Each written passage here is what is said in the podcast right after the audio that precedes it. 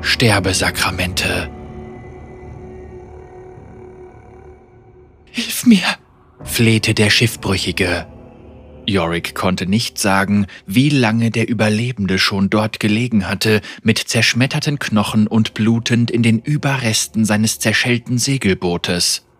Er hatte laut gestöhnt, doch seine Schreie waren von der endlosen Zahl wehklagender Seelen übertönt worden, die die Insel heimsuchten. Ein Mahlstrom von Geistern hatte sich um ihn herum versammelt, angezogen von seiner flackernden Lebenskraft wie Motten zum Licht, hungrig darauf, eine frische Seele zu ernten. Die Augen des Mannes weiteten sich vor Schrecken. Er hatte allen Grund dazu, sich zu fürchten. Yorick hatte schon oft gesehen, was mit verlorenen Seelen geschah, die der schwarze Nebel in sich aufnahm, und diese, diese hier war noch warm, eine wahre Seltenheit auf den Schatteninseln. Wie lange war es wohl her, dass Yorick das letzte Mal etwas Lebendiges gesehen hatte? Hundert Jahre vielleicht? Er konnte den Nebel förmlich fühlen, wie er auf seinem Rücken bebte und zuckte, begierig darauf, den Fremden in seine kalte Umarmung zu ziehen. Als er den Mann ansah, regte sich etwas in Yorick, das er schon lange vergessen hatte. Was auch immer es war, er würde dieses Leben nicht dem Nebel überlassen. Der stämmige Mönch hiefte den verletzten Schiffbrüchigen auf seine Schulter und trug ihn den Hügel hinauf, auf dem sein altes Kloster das Land überblickte. Yorick studierte das Gesicht des Verletzten genau, der bei jedem Schritt, den der Mönch vorwärts stapfte, in lautem Protest schmerzhaft aufschrie. Warum bist du hierher gekommen, Lebender?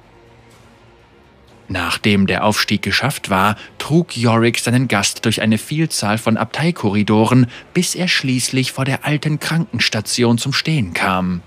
Langsam ließ er den Schiffbrüchigen auf einen massiven Steintisch hinab und begann damit, seine lebenswichtigen Organe zu überprüfen. Die meisten seiner Rippen waren völlig zerschmettert worden und einer seiner Lungenflügel war kollabiert. Warum verschwendest du deine Zeit? Fragte der Stimmenchor, der als Einheit aus dem schwarzen Nebel auf Yoricks Rücken dröhnte. Yorick schwieg. Er ließ den Tisch hinter sich und näherte sich einer schweren Tür am Ende der Krankenstation.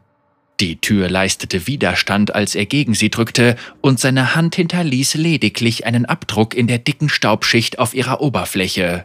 Entschlossen drückte er seine Schulter gegen das Holz und warf sein ganzes Körpergewicht gegen die Tür. So viel Mühe für nichts, höhnte der Nebel. Übergib ihn uns. Wieder war Yoricks Antwort nur verachtendes Schweigen, als er es endlich schaffte, die Tür aufzustemmen. Das schwere Eichenholz schabte über die steinernen Platten des Klosterbodens und enthüllte eine Kammer voll Schriftrollen, Kräutern und Verbänden. Einen Moment lang verharrte Yorick, als sein Blick auf die alten Artefakte seines früheren Lebens fiel und er krampfhaft versuchte, sich daran zu erinnern, wie sie eigentlich Anwendung fanden. Er nahm einige von ihnen, die ihm vertraut erschienen. Bandagen, bereits vergilbt und brüchig durch den Zahn der Zeit, sowie Wundsalben, die schon lange zu bloßer Kruste verhärtet waren, und kehrte zum Mann auf dem Steintisch zurück. Lass ihn einfach, sagte der Nebel. Er war bereits unser, als er an der Küste angespült wurde. Ruhe! dröhnte Yorick zurück. Der Mann auf dem Tisch rang bereits nach Luft. Im Wissen, dass er nur sehr wenig Zeit hatte, um ihn zu retten, versuchte Yorick seine Wunden zu verbinden, aber die verrotteten Bandagen zerfielen, bevor er sie überhaupt binden konnte. Als sein Atem immer fahriger wurde, verkrampfte sich der Mann. In qualvoller Verzweiflung ergriff er den Arm des Mönchs. Yorick wusste, dass es nur einen Weg gab, das Leben des Mannes zu retten. Er entkorkte die Fiole, die um seinen Hals hing, und betrachtete das lebenschenkende Wasser in ihrem Inneren. Es war nur noch so wenig davon übrig. Yorick wusste nicht, ob es reichen würde, den Mann zu retten, und selbst wenn, Yorick musste sich der Realität stellen.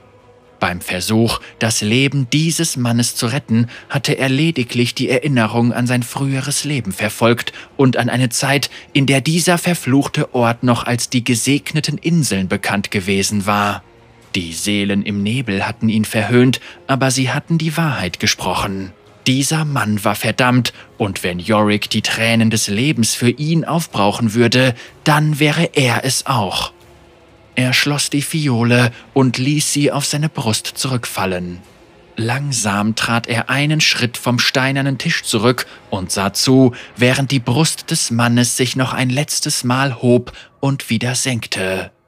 Der schwarze Nebel füllte den Raum, und die Geister in seinem Inneren zeigten ihre hässlichen Krallen, als sie in Erwartung an das Kommende nach vorne schnellten.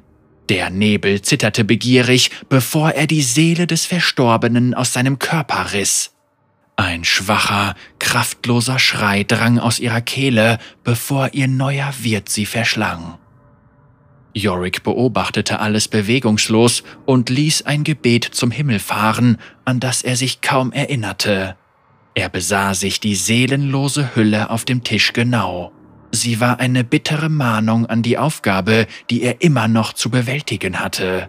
Solange der Fluch der Zerstörung Bestand hatte, würde jeden, der diese Inseln betrat, dasselbe Schicksal ereilen. Er war es, der diesen verfluchten Inseln den Frieden zurückbringen musste, aber nach all den Jahren der Suche hatte er nur Geflüster über einen gestürzten König gehört.